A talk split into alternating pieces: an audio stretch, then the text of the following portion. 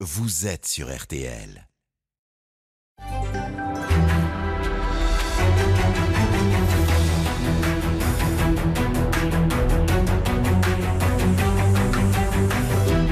Jury RTL Le Figaro LCI. Invité aujourd'hui, François Bayrou, haut commissaire au plan et maire de Pau. Le débat est dirigé par Benjamin Sportouche. Bonjour à tous, bienvenue dans le grand studio de RTL. Bonjour François Bayrou. Bonjour. Merci d'être avec nous aujourd'hui. À mes côtés pour vous interroger, Guillaume Roquette du Figaro. Bonjour Guillaume. Et Adrien Gindre de TF1 LCI. Bonjour. Cette émission est bien sûr en direct jusqu'à 13h. Vous pouvez adresser toutes vos questions, vos interpellations à notre invité. Hashtag le grand jury sur tous les réseaux sociaux. Et Marie-Pierre Haddad viendra relayer tout cela en fin d'émission.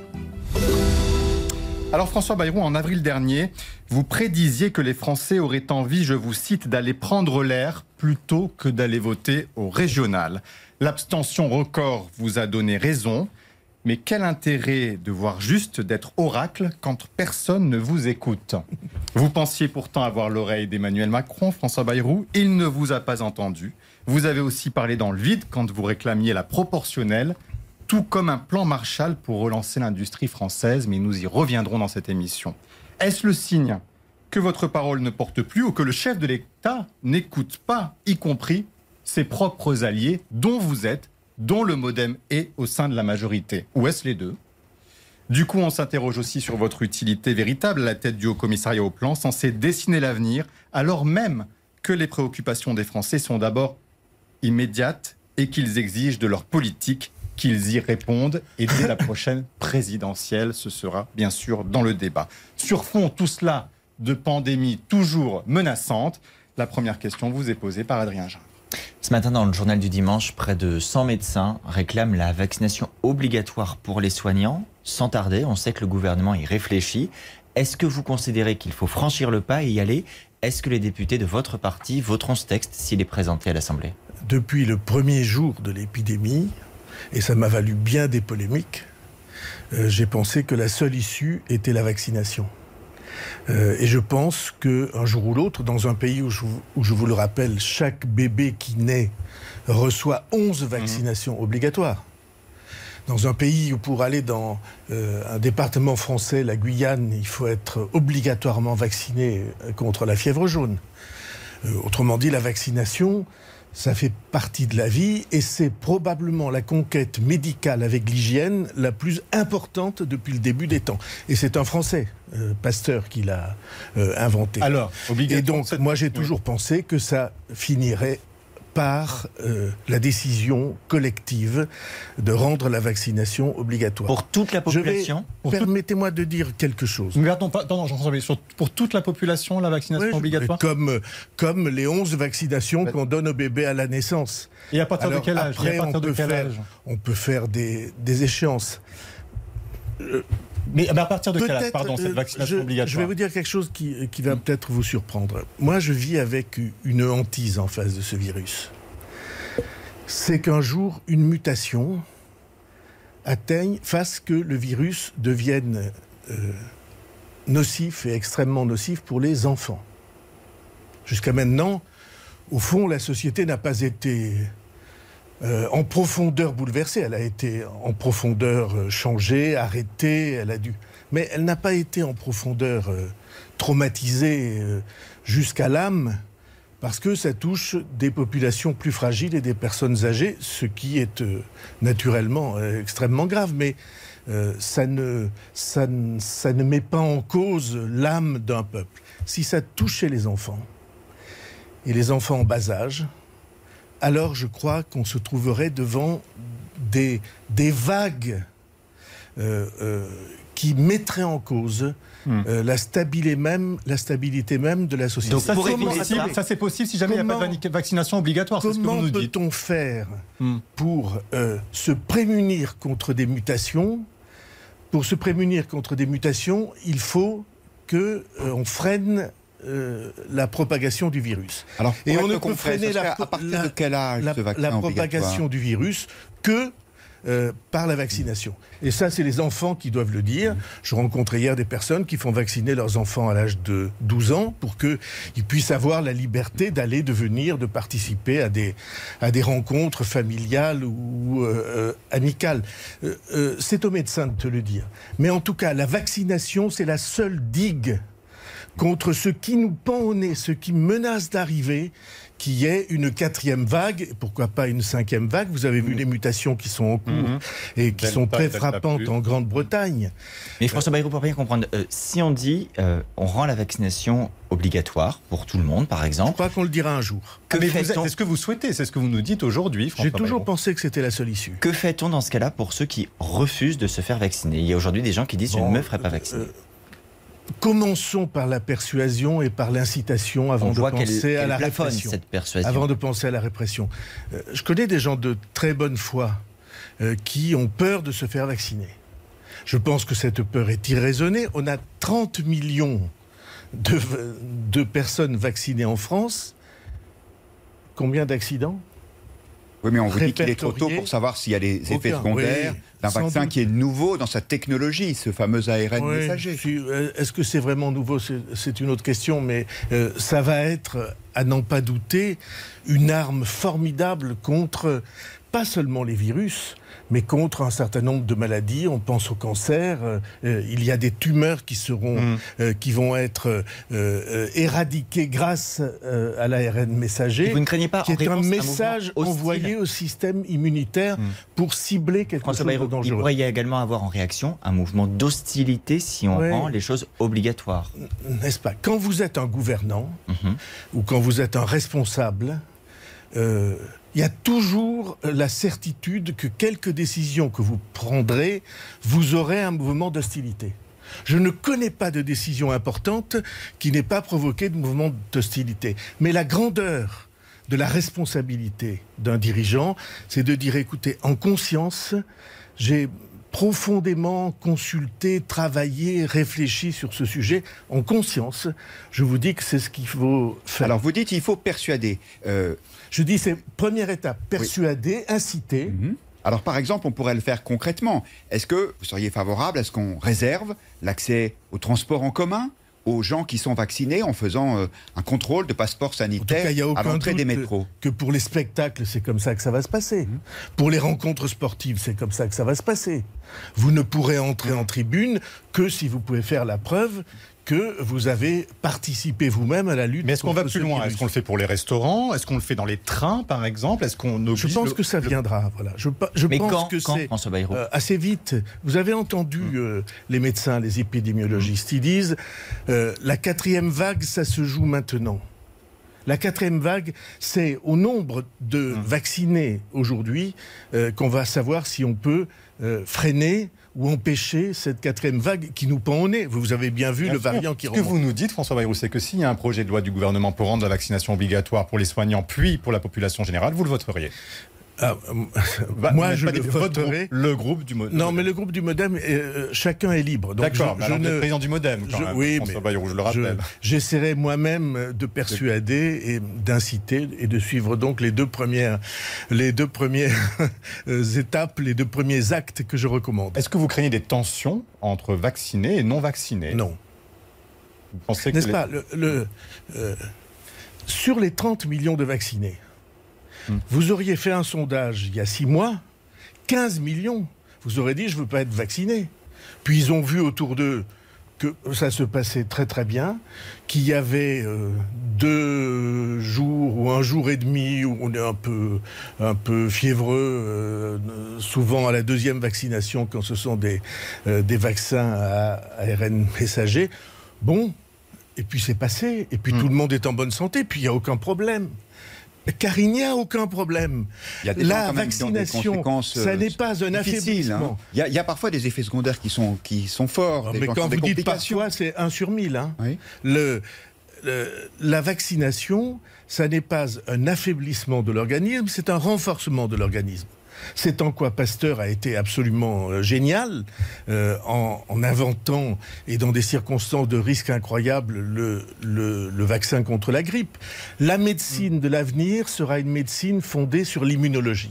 hmm. en, grande partie fondée sur l'immunologie et les thérapies géniques. Euh, c'est une mutation qui est en cours. Et donc il faut rassurer, il n'y a pas, dans l'immense immense, dans la quasi-totalité des cas, hmm. il n'y a aucun effet secondaire.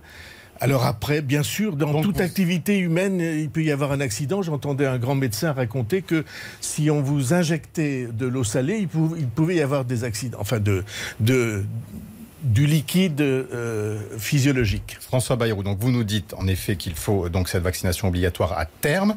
Il y a un autre sur le, gouvernement devra donc euh, se prononcer et se positionner. Il va consulter, il est en train de consulter les élus locaux. Autre sujet sur lequel le président de la République va devoir arbitrer, c'est bien sûr la réforme des retraites. Mmh. François Bayrou, c'est un sujet très important. Vous avez dit ici même il y a quelques mois que vous étiez défavorable à une réforme d'ici la présidentielle. Êtes-vous toujours sur cette ligne?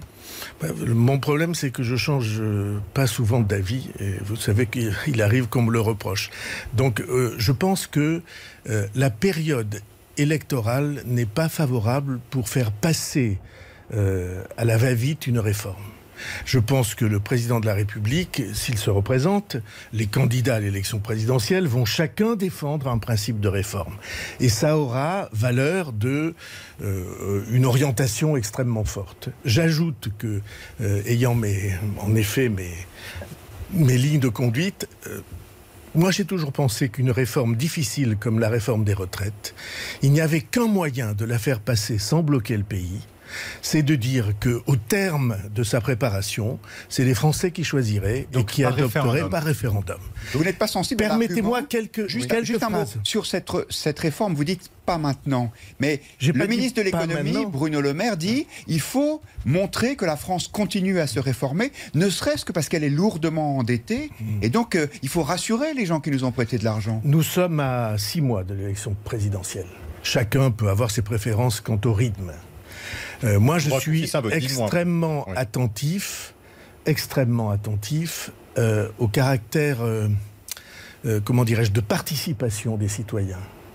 Si vous avez vu, tous les syndicats sans exception se sont prononcés et le patronat aussi, en disant euh, faut juste qu'on respire à cette rentrée et naturellement, il faudra reprendre les réformes après. Mais si on fait l'élection présidentielle, la réforme, mais juste par exemple, ce que proposent certains, repousser l'âge légal à 64 ans, sans faire le système universel, peut-être sans faire les régimes Oui, mais vous voyez, euh, moi je, je, ne sais pas ce que veut dire faire des fragments de réforme. Mhm. Alors bon, c'est au président de la République de choisir. Mais vous lui avez dit responsabilité.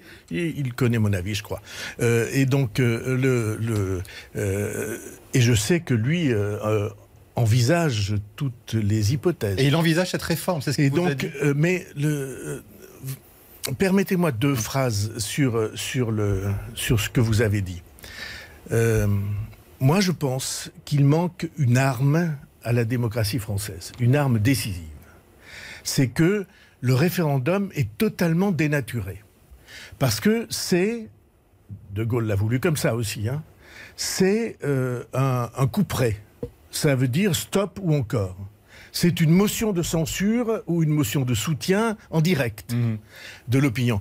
Mais ça ne devrait pas servir à ça. Si on regarde la Suisse, qui je considère euh, nous montre de ce point de vue-là un exemple, le référendum en Suisse sert à trancher des questions complexes pour que cette décision populaire ne soit pas remise Avec des très faibles taux de participation, François Bayrou, euh, dans les votations suisses. Mais on, va y venir sur l'abstention. Euh, on, va, on va venir à ça. Mon, mon sentiment est qu'il y a un certain nombre de questions mmh. dans lesquelles on serait plus fort si on les faisait trancher par les Alors, les retraites. Et si on les remettait euh, à leur euh, décision. C'est-à-dire les, retraites. la présidentielle est juste après, on consulte les Français au moment des législatives. Non, ça ne se passera pas comme ça parce que d'une certaine manière, la présidentielle va servir d'orientation. Ce serait dans le programme, donc c'est pas la peine de faire un référendum. On peut pas le maintenant ce référendum. je, je reviens sur les principes. Euh, si on, allait à une réforme qui soit une réforme qui heurte, euh, qui rencontre mm. la résistance d'une grande partie euh, des organisations, par exemple syndicales et patronales, qu'est-ce qui se passerait? Oh, il se passerait quelque chose d'extrêmement simple. Le pays serait bloqué. quand vous pensez qu'il y a eu des blocages de certains syndicats dans les aéroports et dans les trains le premier jour du départ en vacances et que ça heurte le sentiment populaire à un point que qu'il est difficile d'imaginer. Donc, dans le vote, vous, trouvez ça scandaleux? Pardon? Vous trouvez ça scandaleux ces grèves de ce week-end? Bah, Je trouve ça euh, euh, euh, à l'encontre de tous les devoirs que nous avons les uns envers les autres. N'est-ce pas? Les salariés en question ont été soutenus par l'État à 100% de leurs revenus et par euh, les grandes entreprises auxquelles ils participent à 100% de leurs revenus pendant une crise qui a duré un an. Et le lendemain, euh, on déclenche des grèves. Je trouve ça insensé. Je trouve ça, je trouve que ça heurte euh, le sentiment de bon sens élémentaire euh, qui est celui qui devrait euh, faire servir de ciment à une nation. Donc revenons aux, retraites. Vous dites référendum. non, mais je prends les retraites comme exemple. Je, je préfère une consultation populaire à un blocage du pays. Mais ça veut dire que pendant les dix mois qui viennent, François Bayrou, on ne peut plus réformer. Il faut maintenant attendre la présidentielle pour éviter les mouvements sociaux. Je suis persuadé qu'il y a un certain nombre de réformes, hum. par exemple en direction des jeunes, qui peuvent être, qui peuvent être très importantes, acceptées dans un consensus large, et qui peuvent montrer qu'au contraire, euh, ce sentiment réformateur, il est extrêmement fort. Vous pensez à la garantie jeune universelle je, pense, euh, moi je pense qu'à des, à des euh, garanties pour soutenir les jeunes qui entrent dans le monde du travail, doivent y entrer et pour les aider à y entrer. Et le RSA jeune, par exemple, est-ce qu'il a vos faveurs ou pas? Donner à tous les jeunes eh bien, le même montant. Est-ce que ça, ça peut... Non, ça n'est pas mon... Je, Pourquoi? Spontanément, j'ai le sentiment que c'est euh, que, ça ne, que ça ne conduit pas euh, les jeunes vers la responsabilité et vers le monde du travail qui doit être leur euh, horizon. Je sais bien que c'est populaire, sûrement, ça coûte sûrement très cher, mais ça n'est pas l'argument majeur.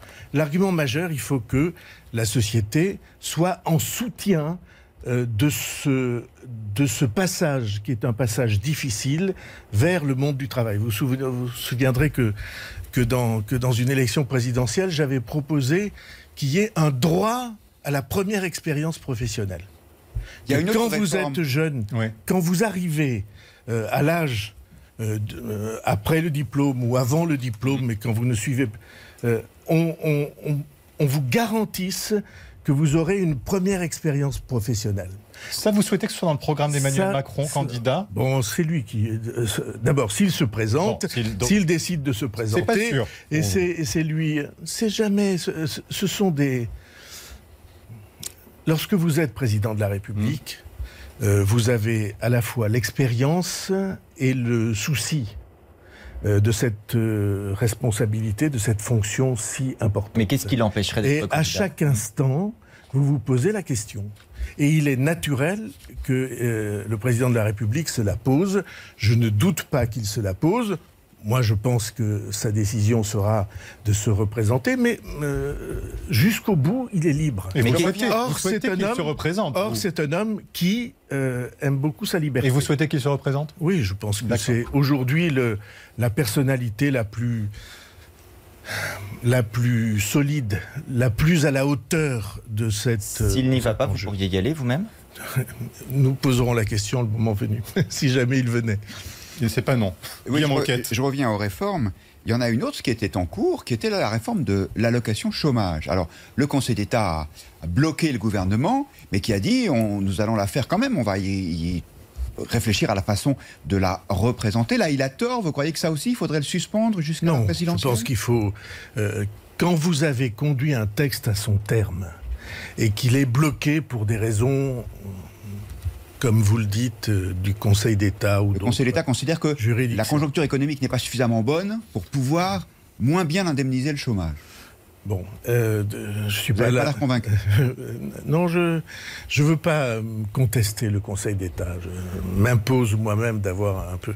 Mais vous vous rendez bien compte qu'une juridiction qui juge de l'opportunité en fonction de la conjoncture économique, c'est comment dirais-je surprenant. Hein?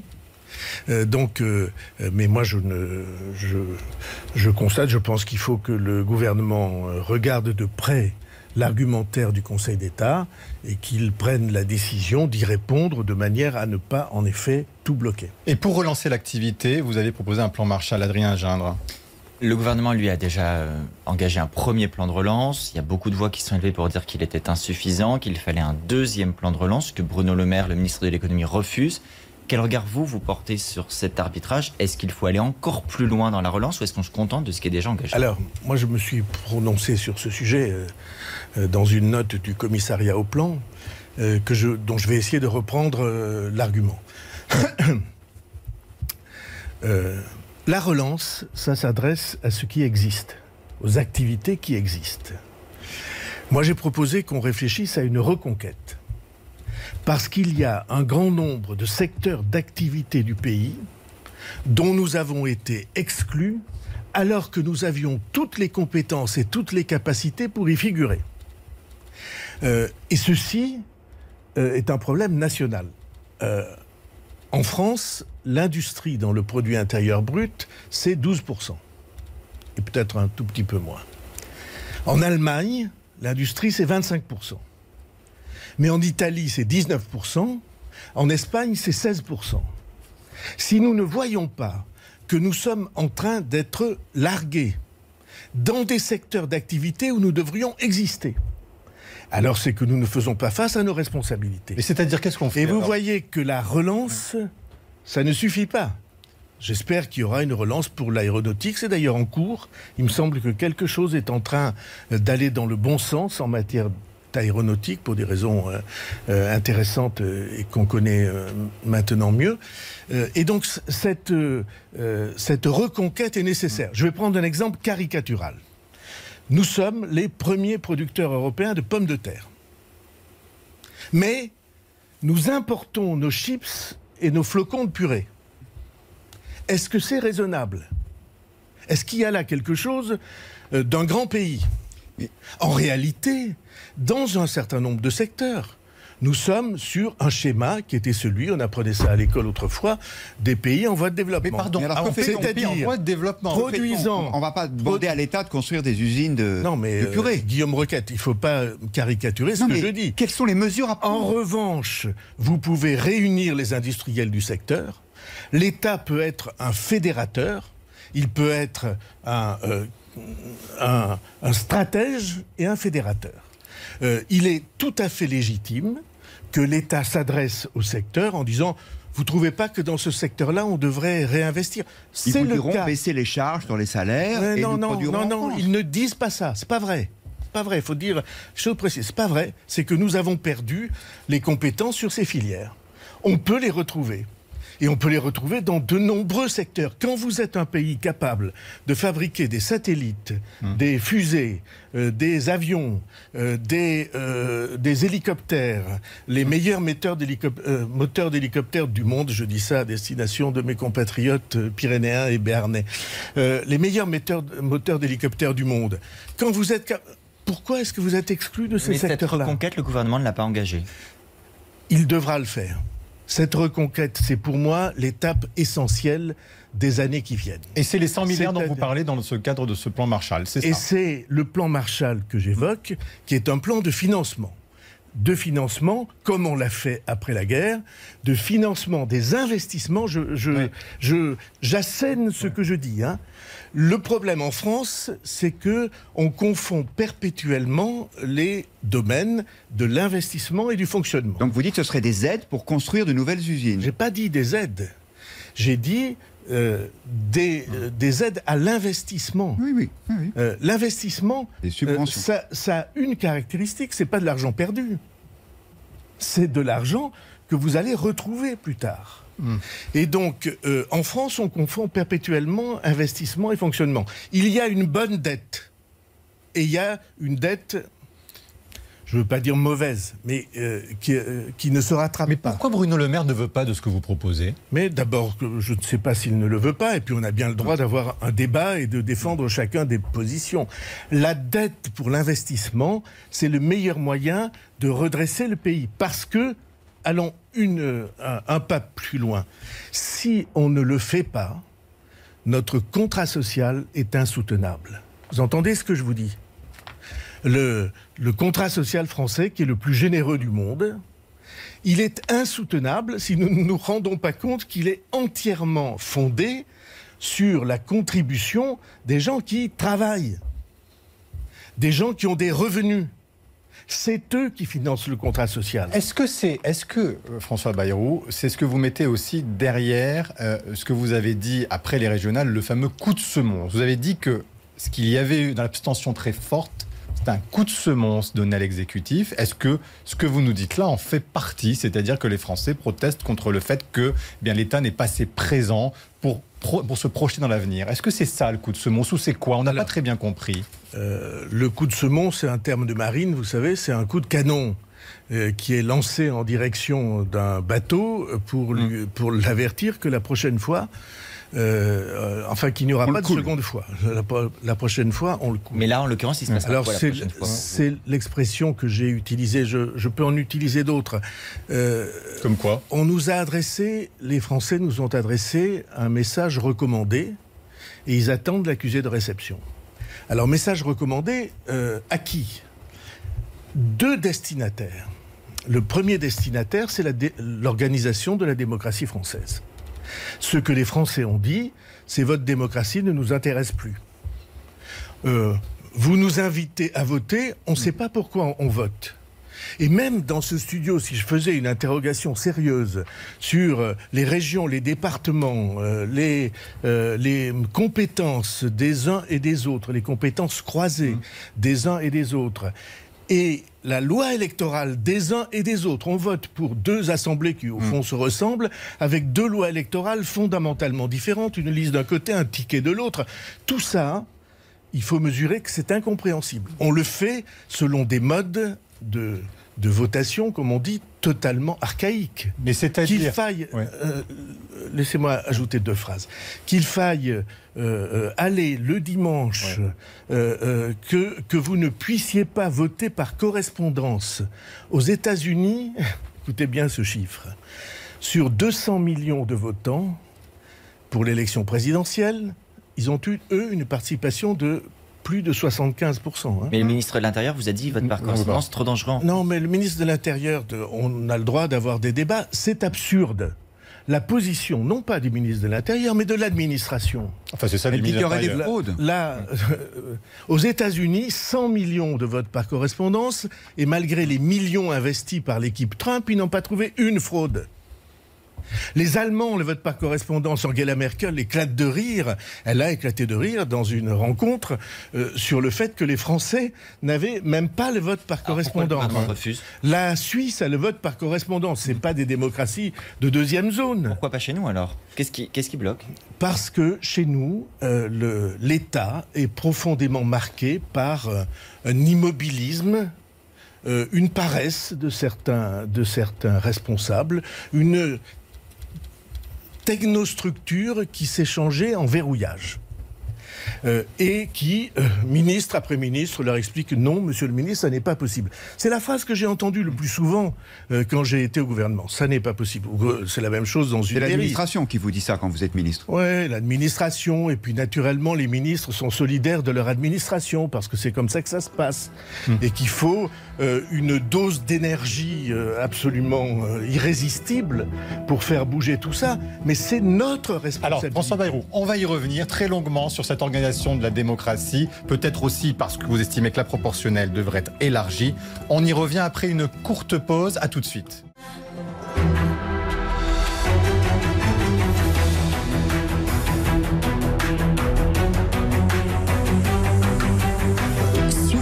Jury RTL Le Figaro LCI.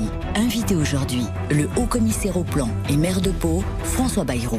Le débat est dirigé par Benjamin Sportouche. Avec à mes côtés Guillaume Roquette du Figaro et Adrien Jeanne de TF1 LCI. Nous parlions de comment refonder cette démocratie eh bien pour faire en sorte qu'il y ait moins d'abstention. On poursuit sur ce thème, Guillaume Roquette. Est-ce que l'une des solutions ne serait pas que les Français connaissent mieux leurs élus et peut-être pour ça revenir sur le, cumul des mandats?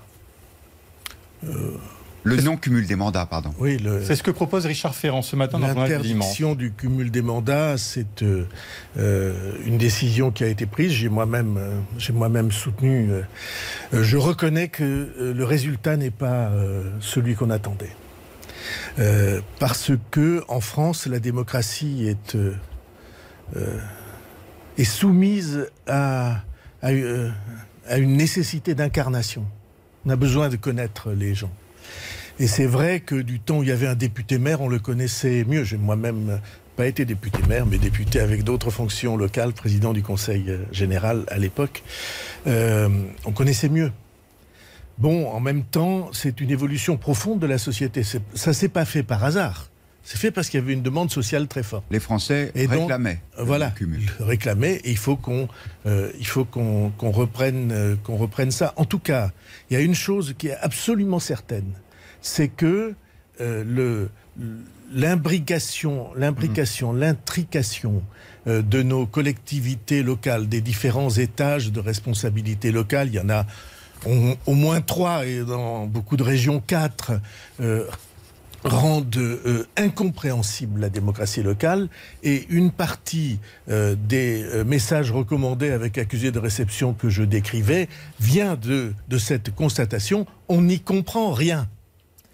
Et à la vérité, on ne peut rien y comprendre parce que c'est euh, euh, invraisemblablement compliqué. il y en a un niveau de collectivité. En, tout cas, euh, l'idée que on, puisse accumuler ainsi les intercommunalités, les départements, les régions, les collectivités. très, très concrètement, est-ce que c'est les intercos ou les départements? Essayons de ne pas simplifier. Bah, oui, mais les vous avez dit, il faut que c'est compliqué. Non, non, essayons de, de, ne pas être simplistes. Euh, excusez-moi. Mais pour, euh, donc, euh, donc les intercommunalités, c'est absolument nécessaire. C'est devenu.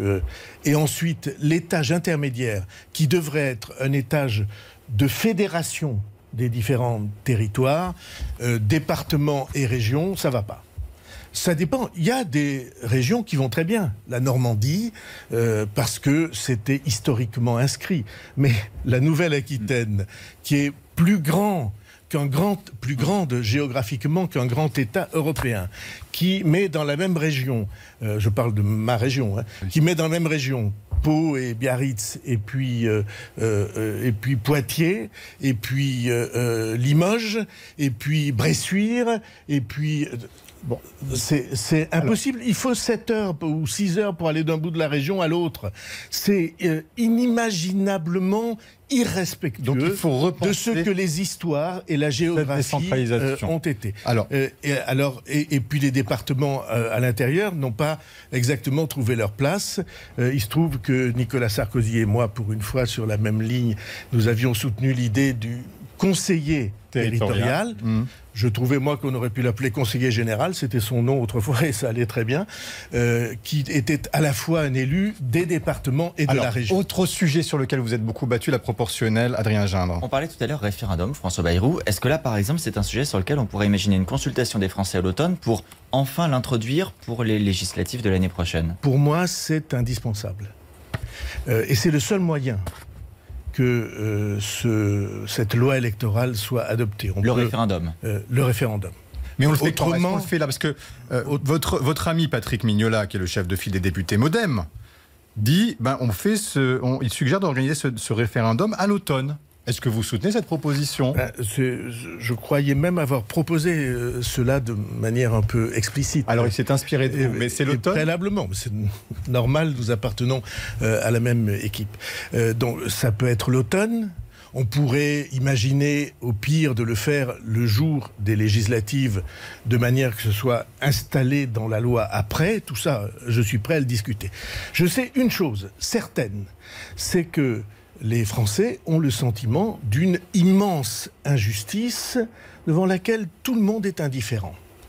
Vous avez 60% euh, des Français euh, qui ne sont pas représentés dans leur euh, assemblée. Et l'Assemblée, c'est fait pour représenter le peuple. il y a de la proportionnelle au régional et ça n'a pas conduit les Français à se déplacer. Oui, mais euh, on parle d'autre chose là. On parle de, de, du fait que les Français voient dans leurs institutions une justice à laquelle ils peuvent adhérer. On a un président de la République qui a, et c'est normal, l'essentiel du pouvoir exécutif entre les mains. Il a, et c'est normal, c'est le président, c'est général de Gaulle qui l'a voulu, il a le, la charge de former le gouvernement. C'est lui qui forme le gouvernement. C'est pas l'Assemblée. C'est pas les coalitions comme autrefois sous la 4 République. Euh, on, confond généralement les deux. Général de Gaulle a dit c'est le président de la République qui formera le gouvernement et il a ajouté dans son le, hmm. célébrissime discours de Bayeux, euh, il a ajouté, ouvrez les guillemets, il formera le gouvernement en tenant compte des nuances de l'Assemblée nationale. Donc il faut qu'elle soit Il n'y a rien de plus simple que ça. Il faut qu'elle soit pluraliste et représentative. Mais pardon, François, je Tous les pas. courants d'opinion. C'est urgent au point de devoir le faire Non, mais parce que qu'on comprenne. Benjamin je vais vous répondre, mais laissez-moi hmm. finir la phrase. Je compte sur votre réponse. Le, la démocratie, ça consiste à donner à chacun son juste droit. Vous êtes un électeur, un électeur vaut en dignité, en légitimité un autre électeur. Et donc, lorsqu'un courant d'opinion réunit, mettons, euh, plus de 5%, c'est toutes les démocraties qui nous mmh. entourent font ça, ça veut dire euh, euh, beaucoup plus d'un million d'électeurs. Il a le droit d'être représenté. Et un électeur vaut un autre électeur. L'égalité de dignité, de légitimité. Enfin, Emmanuel Macron ne vous a pas entendu quand vous faites ce plaidoyer-là.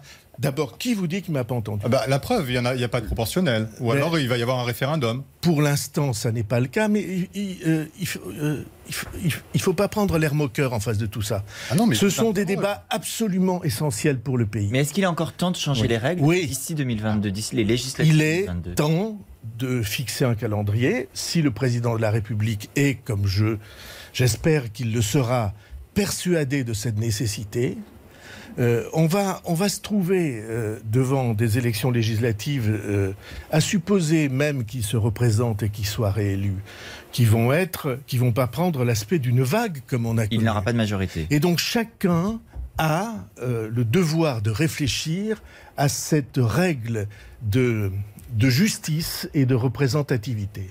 Quand vous dites qu'il faut écouter les électeurs, le, la majorité a eu un très mauvais score aux dernières régionales. Des ministres se sont présentés, ils ont été battus. Est-ce qu'Emmanuel Macron n'aurait pas dû en tenir compte et par exemple remanier le gouvernement en se séparant de ministres comme Éric Dupont-Moretti Alors c'est le deuxième message, je ne vais pas en tirer les mêmes conclusions que les vôtres. Mais j'ai dit, il y a deux euh, messages recommandés avec accusé de réception. Hmm. C'est le deuxième message. Le message, c'est euh, à la majorité et à l'exécutif. Et que dit ce message? Je crois qu'il dit euh, on ne comprend pas bien ce que vous faites, on ne comprend pas euh, comme vous êtes organisé. Euh, et en tout cas, pour nous, on attend du changement. On attend que vous entendiez ce qu'on vous dit. Et moi, je suis partisan qu'on entende ce que les Français ont dit. Alors, une régression de la majorité de la République d'y réfléchir. Je pense en tout cas qu'il faut que soit refixé le cap, que soient refixés les fondamentaux qui, avaient fait la, qui ont fait la victoire de 2017 et dont il faut retrouver aujourd'hui la ligne directrice. Ils ne sont pas clairs aujourd'hui. Le cap n'est plus clair. Je ne dis pas ça comme ça. Je pense que les Français euh, euh, ont cette opinion. Mais il doit quoi Convoquer le Congrès, le président de la République, pour s'exprimer dans les parlementaires? C'est une option. Il y a Vous le C'est une option. Il y a d'autres options. Quelles sont-elles, ces autres ben, options Écoutez, les, euh, laissez le président de la République prendre ses décisions. Je ne suis pas là pour, pour court-circuiter ses décisions. Je pense qu'il est, vous les connaissez, qu'il est très nécessaire que le président de la République fasse entendre aux Français le caractère original et la force du projet qui est le sien. Mais ça passe. Je pense que, je pense que euh, ce projet du président de la République euh, est lié à deux questions essentielles. Euh, première de ces questions, quelle reconstruction du pays si, je prends, on a pris l'industrie, mhm. c'est une chose. on a des problèmes dans euh, euh, la santé, l'organisation de la santé, la pharmacie, euh, l'absence de... Mm. On a des problèmes de souveraineté. Il y a, euh, vous le voyez bien aujourd'hui, des ruptures en termes de matières et une premières. différente de la majorité, François Bayrou Il y a des hmm. secteurs qui sont très, euh, très importants on, et on qui a parlé sont de abandonnés. Juste, juste pour rester sur cette politique, François Bayrou. Pardon, doit avancer François Bayrou, parce que l'heure tourne. Si vous regardez, on a un problème majeur d'éducation nationale. Un pays comme, hmm. pour moi, c'est un crève-cœur. J'ai toujours euh, aimé cette, euh, pas seulement aimé, été passionné par, ce, par cette mission. Euh, que la France, grand pays scientifique, qui s'enorgueillissait de ses médailles Fields, de ses prix Nobel, soit aujourd'hui le dernier pays du monde en termes de compétences hmm. mathématiques à l'école, c'est pas possible et même en termes de langue, de maîtrise de la langue. Alors le, euh, le ministre de l'Éducation s'y est euh, attaqué naturellement. On va pas changer tout ça en dix mois. On est, on est sur la fin du quinquennat. Euh. Mais vous, vous voyez, tout à l'heure, votre question c'était vous dites qu'on ne peut plus rien faire. Et maintenant, vous dites qu'on ne peut pas changer en dix mois. Non, mais on peut s'adresser. On peut s'adresser au pays mhm. pour dire ce que vont être les orientations fondamentales de l'avenir. Pour la suite. Première question. Il y a une deuxième mhm. question, puis je m'arrêterai là. C'est au fond quel est le rôle de la France en Europe et dans le monde? Qu'est-ce que c'est euh, notre projet national? Ben, Il fera. Et je dis national, européenne. avec l'identité mhm. nationale dans cette affaire-là. Ce que nous portons tous et chacun. Qu'est-ce qu'on a à dire à l'Europe et à dire au monde? Ces deux questions-là, comment on reconstruit et quel est le message de la France sont de questions. Et alors j'ai une question beaucoup plus euh, terre à terre. Euh, prosaïque. Prosaïque. Comment est-ce qu'on le fait? Avec quelle organisation? Est-ce que par exemple une euh, maison commune présidée par Édouard Philippe pour restructurer la majorité, la remobiliser, ça aurait vos faveurs? Non, cette, cette manière de voir les choses n'est pas la mienne. Il y a une question préalable c'est euh, est-ce qu'on est aujourd'hui organisé, même imparfaitement, comme il faudrait, ou bien est-ce que notre absence d'organisation est pénalisante?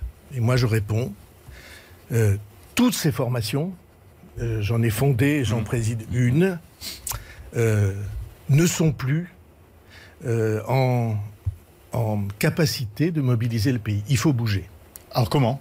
Les organisations que nous avons sont euh, euh, sympathiques, intéressantes, euh, enracinées pour certaines, ont une histoire, mais elles ne correspondent plus aux défis du temps, et notamment à cette rupture démocratique dont nous parlions.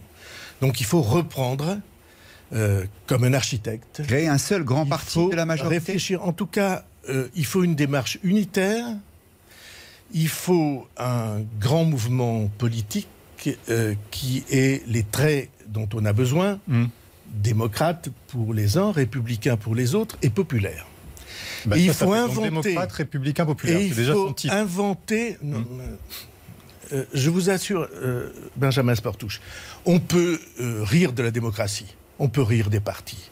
Euh, tout le monde le non, mais vous pensez, on, a vous avez déjà pensé cette architecture, François ben, Bayrou. Ben, et que... Oui, je, je m'efforce de ne m'exprimer que quand j'ai pensé un tout petit peu. Donc, non, mais est-ce que vous pourriez présider ce parti? Est-ce que vous pourriez le lancer? Et, euh, euh, Vous voulez bien, écartons les questions de personne, y compris la mienne. je me suis beaucoup battu, j'ai rompu beaucoup de lances au service de ce courant politique-là, de ce grand courant central euh, qui a pour moi vocation euh, à gouverner la France durablement. Pas seulement pour la prochaine élection présidentielle, mais pour euh, organiser, rencontrer les forces. Je, j'en tire cette conclusion des, des élections. séparés, on est trop faible. Alors il faut que personne n'y perde de son identité, de son histoire, mmh. de son patrimoine de valeurs mais il faut une organisation différente et que ce soit une organisation ouverte dans laquelle les, euh, tous ces Français mmh. qui, qui, ne, qui ne se reconnaissent plus puissent trouver un engagement différent, pas forcément un engagement d'adhérents, mais quelque chose euh, à quoi ils puissent participer.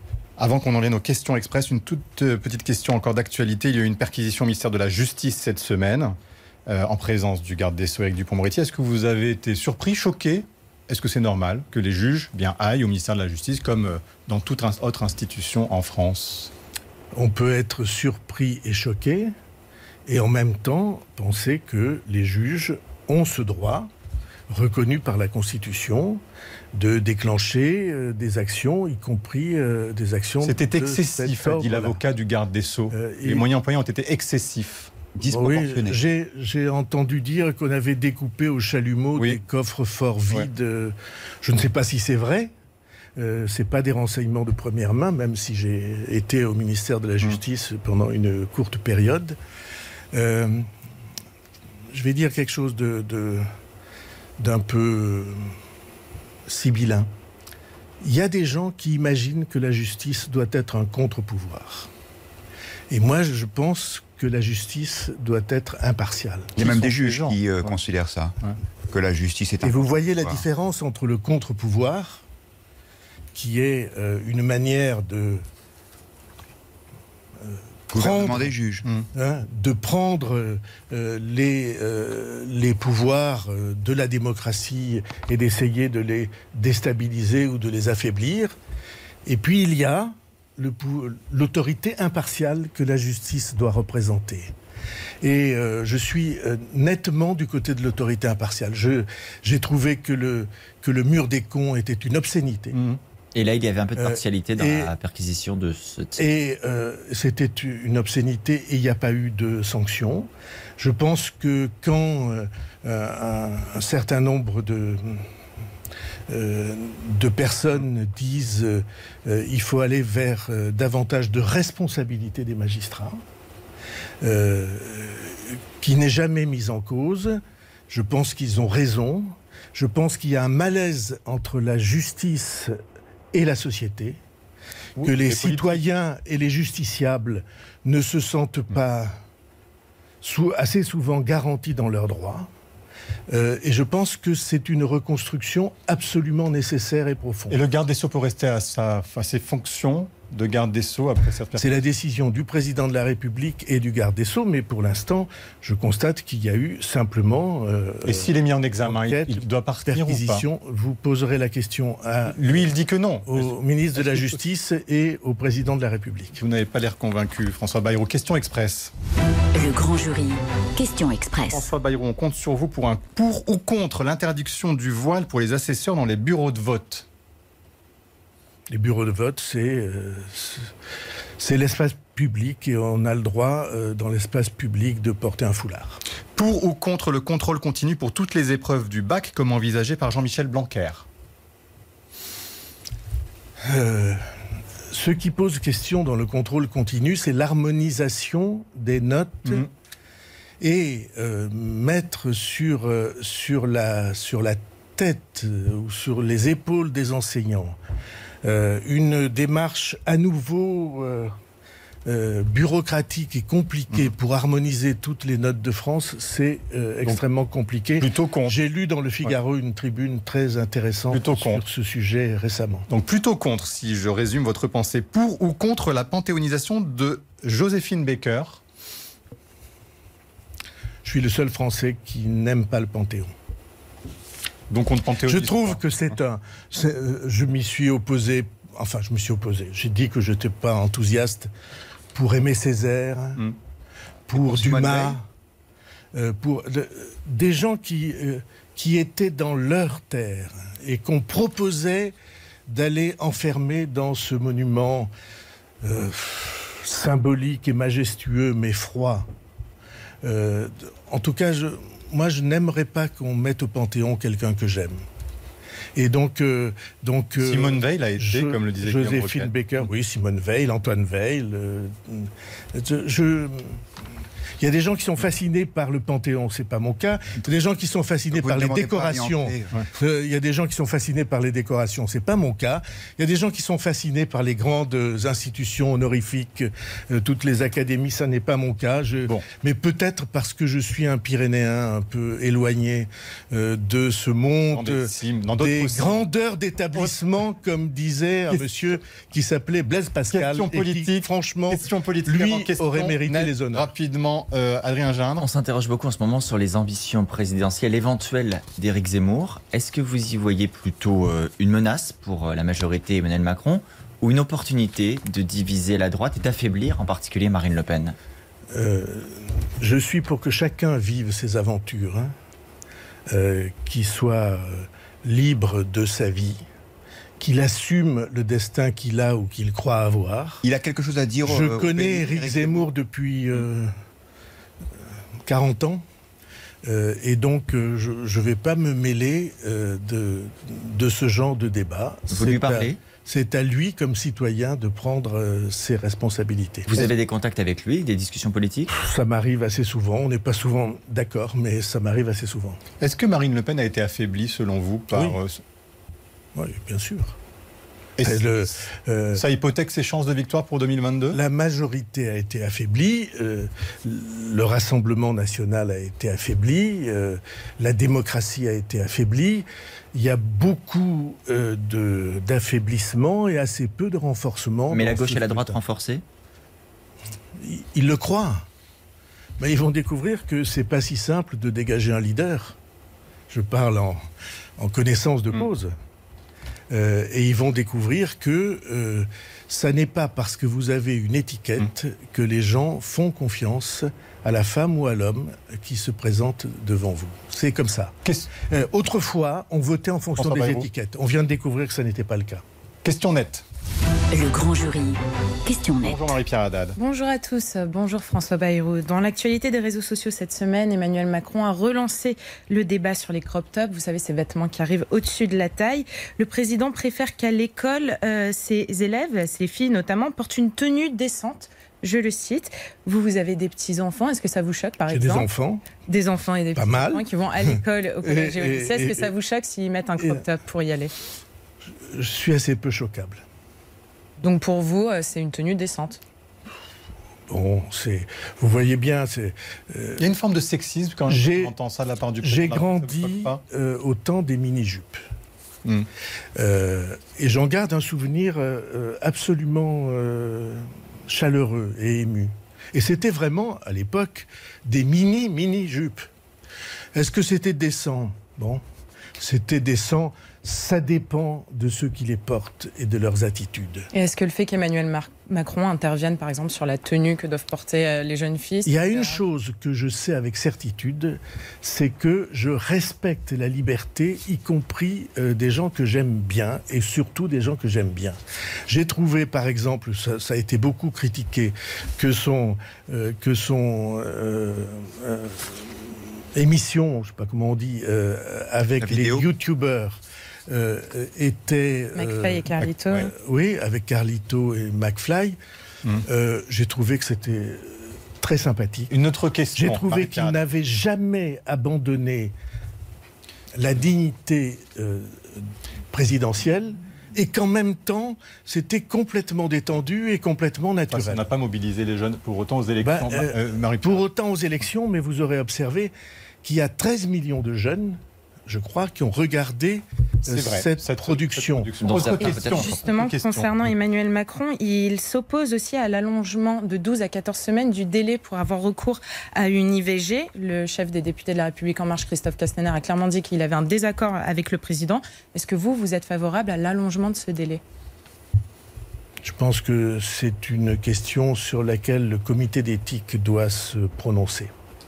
Très bien. Donc le comité d'éthique, avant que. Mais vous, vous n'avez pas d'avis particulier Vous êtes plutôt sur le maintien à 14 semaines à 12, à 12, semaines.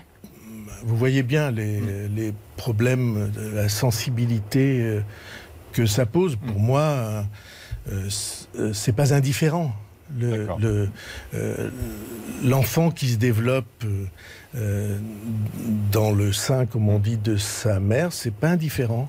Je, euh, mais, euh, Très je l'ai dit, il y a des lois et le comité d'éthique doit pouvoir dire ce qu'il en pense. Très rapidement, une toute dernière question. Oui, François Fillon entre officiellement au conseil d'administration d'un grand groupe pétrolier hum. russe. Est-ce que vous, vous pouvez envisager de le faire? Est-ce que ça vous choque et vous estimez qu'il y a un conflit d'intérêts? Est-ce que je peux envisager de faire ça Jamais, pas une seconde, ni de près, ni de loin.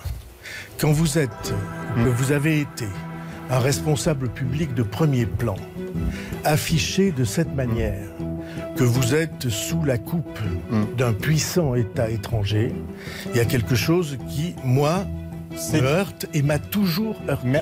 Merci. Alors on dira que, on dira qu'il y a des dirigeants allemands qui l'ont fait, M. Hum. euh, Monsieur Schröder en particulier. Moi, ça me heurte. Quand vous, Merci, quand vous avez incarné euh, les, ce qu'un pays a de plus précieux. À mon sens, il faut pas dit. Ça. Alors, c'est merci François Bayrou, c'était le dernier grand jury de la saison. Merci à nos partenaires, le Figaro LC. Merci aussi à tous les techniciens réalisateurs qui permettent la bonne tenue euh, de ces émissions tout au long de l'année. Un grand merci tout particulier à Catherine Mangin et Philippe Ré pour leur accompagnement, mais aussi Chantal Busson, Catherine Chevillon. Merci à vous tous pour votre fidélité. Je vous donne rendez-vous le 29 août pour une nouvelle saison qui s'annonce bien sûr passionnante avec l'élection présidentielle en ligne de mire. D'ici là, bel été à tous, prenez soin de vous.